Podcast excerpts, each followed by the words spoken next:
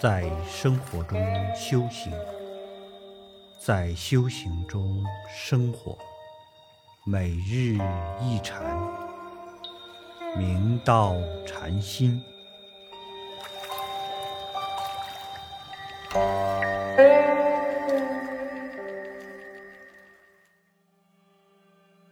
大家请看经文，是曰：必有何言句？如是举看，曰：至常道比，凡经三月，未蒙世会，为法切故，依稀独入丈室。请问如何是某甲本心本性？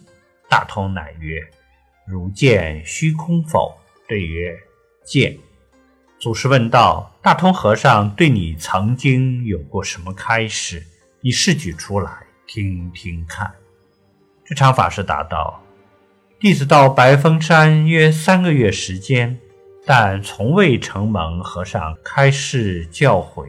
因为求法心切，有一天晚上独自进入和尚的方丈室中礼拜之后，请问。如何是我的本心本性？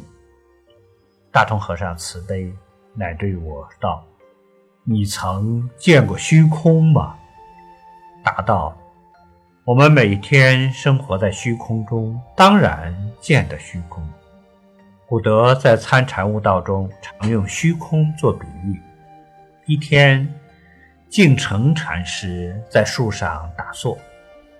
就在他刚进入战寂状态的时候，忽然听到附近村庄爆竹的声音，终于豁然心空。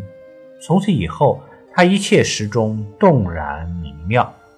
不久，净成禅师便前往参礼云谷禅师，请求印证。云谷禅师见净成禅师平日神情孤炯炯的。便问：“你却是个死人，我且问你，大死的人却活时如何？”净成禅师道：“眉毛眼上横，鼻孔大头垂。”云谷禅师又问：“如何是无字意？”